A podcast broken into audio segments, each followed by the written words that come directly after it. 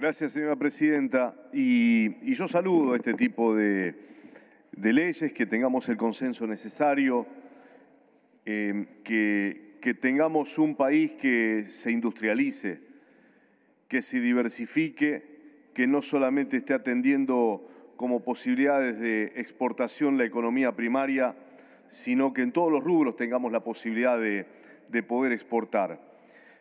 Eh, esta industria que genera el 6% del empleo registrado, 650.000 empleos en todo el país, 11 terminales y 400 autopartistas. Es decir, en, torno a, una, a, fábrica hay un montón de, talleres, incluso algunos hasta que no están registrados este, y que participan y, ojalá todos tengan esa posibilidad de, de tener el empleo registrado. Pero eh, yo también lo quiero poner en contexto en torno eh, a, algo que se viene dando en el país y lo expresaba ayer en, la reunión de comisión que tuvimos en Agricultura y Ganadería. Eh, no, no, es casualidad el impulso que se da. Tengo algunos números que tienen que ver con, con FISFE, la Federación de, Industria de, la provincia de Santa Fe, de mi provincia, que es eh, agrupa a, muchos de los empresarios, donde dice que la, producción de automóviles en la provincia de Santa Fe presentó en el mes de junio del 2022 una suba del 40% interanual y 135% en el primer semestre respecto al año anterior. Por eso a veces cuando, cuando se dan algunos números o se habla de la economía argentina, por supuesto que este, no estamos en Disney ni, nada parecido y tenemos muchos problemas, pero hoy el problema que nos expresan los empresarios tiene que ver con, la mano de obra capacitada que no encuentran y, que realmente es un problema, es un cuello de botella que venimos atendiendo y en el que tenemos que, preocuparnos para ver cómo nuestros, nuestros jóvenes, nuestros niños ingresan en, en las capacitaciones necesarias con las nuevas tecnologías también en los dólares para producir. ¿eh? Yo siempre me pregunto, miren si, si los créditos fantásticos y astronómicos que, que se pidieron hubiesen ido un poquito al menos, no digo todo, al menos un 20% para desarrollar la industria de este país, qué distinto sería el panorama. Em, hoy, 21 de las 24 actividades que tienen que ver con la industria están creciendo. Eh, no solamente, y también podemos dar, y, insisto, Federación Industrial de Santa Fe, no lo dice eh, el Instituto Arturo Jaureche, el Instituto Patria, lo dice la Federación de Industrial de Santafesinos. Eh, la actividad fabril, insisto, en la provincia de Santa Fe subió un 18% por encima del 2018 y el 6,6 superior, superior a junio del 2017. Y también tenemos, para señalar, el crecimiento también de la industria metalúrgica eh, y la gran cantidad de puestos de trabajo que vienen creciendo también en casi todos los rubros de las industrias santafesinas. Por eso, eh, no es una casualidad todo esto que está ocurriendo.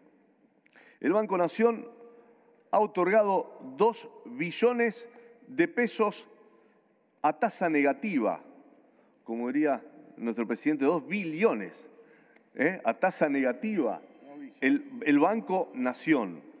Eh, y no lo hizo de casualidad, es una política integrada para que crezca el empleo, por eso sí, a veces escucho que parece un relato. Queremos que las fábricas crezcan.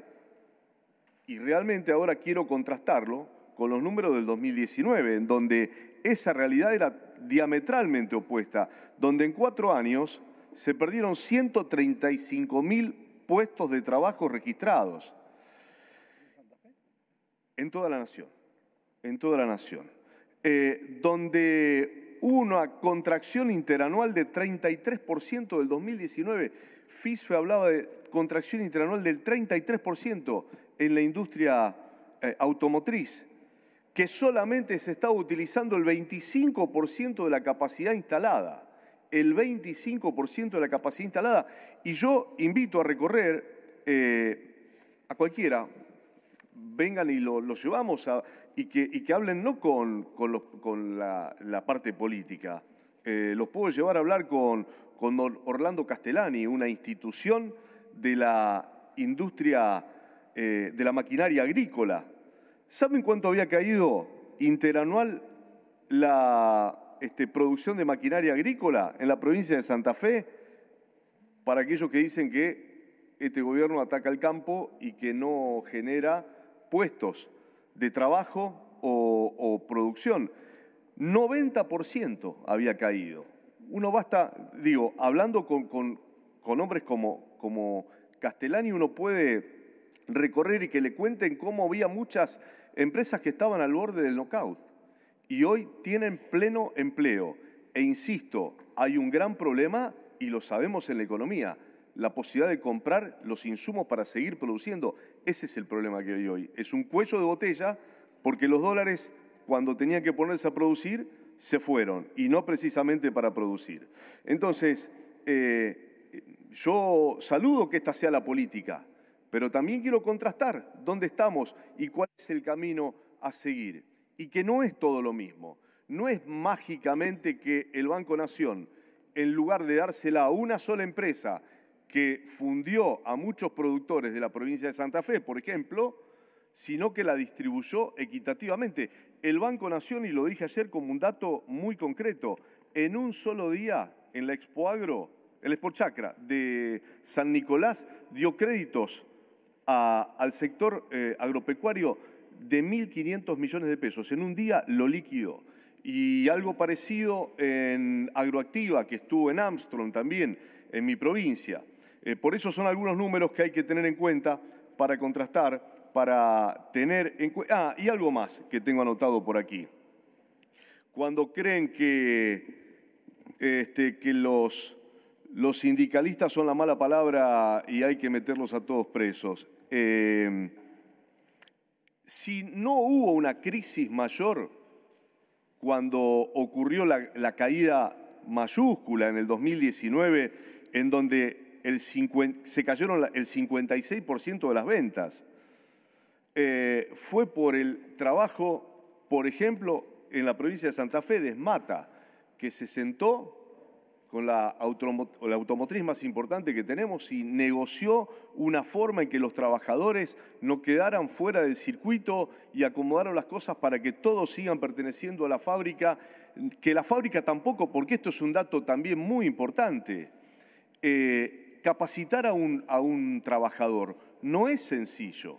Capacitar a un trabajador, la mano de obra capacitada es fundamental y conozco muchos empresarios que en el 2019 hicieron lo imposible para sostener esa mano de obra capacitada, que si la dejaban hoy o después que tuvieron la oportunidad de trabajar, les hubiese costado muchísimo poder recuperarla, capacitarla y tenerla al frente en esas posibilidades. Y bueno, por eso fue trabajo, y no solamente es Mata, también la Unión Obrera Metalúrgica trató de contener a los trabajadores y trató de ver cómo hacían el equilibrio para que la fábrica los, pudiesen seguir manteniendo y los trabajadores no, perdieran su puesto. Por eso en esa, en esa sinergia eh, en torno a, a lo que nosotros creemos y sostenemos, que es un país que se industrialice, que pueda tener distintos rubros, que nosotros no podamos... Y esta ley que se está votando hoy no solamente piensa en en un producto primario exportar, sino también que podamos ser competitivos en el Mercosur, eh, que también podamos ser competitivos en un mundo que va cambiando, eh, no solamente la, cuestión automotriz por, por la tecnología que hay, sino también por la cuestión de los combustibles que dejarán de ser fósiles y van camino a, a otras alternativas. Y tengamos muy en cuenta, y esto tengámoslo presente, no es todo lo mismo. Y nosotros tenemos en la República Argentina muchas cuestiones que tenemos que tener en cuenta en todo este tiempo. Hemos tenido procesos de endeudamiento, procesos de desindustrialización que no fueron casuales, que comenzaron allá en el proceso y cada tanto se repiten. Y tenemos alimentos, tenemos agua y tenemos una de las reservas más importantes de litio en el mundo. Ojo, esa es la principal discusión de los próximos años. que no nos lleven puestos, porque aquí no se terminó todo, ¿eh?